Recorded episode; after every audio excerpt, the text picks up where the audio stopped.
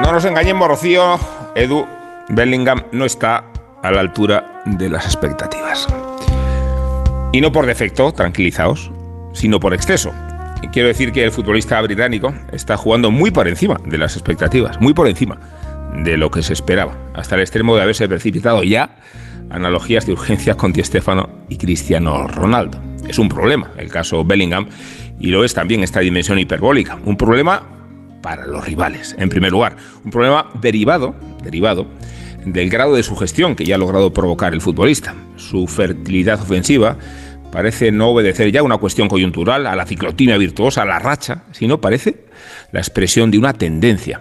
Y no podrá reclamársele a Bellingham que termine la temporada con los galones de Pichichi, pero cabe preguntarse si la experiencia de Jude en Madrid es precisamente el origen de un salto cualitativo, el inicio de una nueva dimensión, el comienzo de una época. Y es un problema, porque Bellingham ya se ha convertido en el principal rival de sí mismo, porque ahora se le va a exigir resolver un derby o un partido crucial con dos balazos, y porque su mesianismo ha creado un estado de euforia que se traduce fehacientemente en los números, los propios, 10 partidos, 10 goles en la liga, y los colectivos. Ahí están las tres victorias de la Champions del Madrid en tres partidos y el liderazgo compartido de la liga.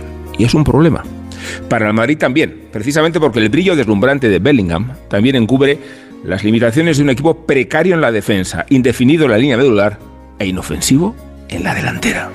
¿Qué hubiera dicho Trapatoni, Rubén? Pues no digas gato hasta que no lo tengas en el saco. Hasta el próximo lunes. Rubén Amor en Radio Estadio Noche con su ¿Qué fue de Trapatoni? Buenas noches.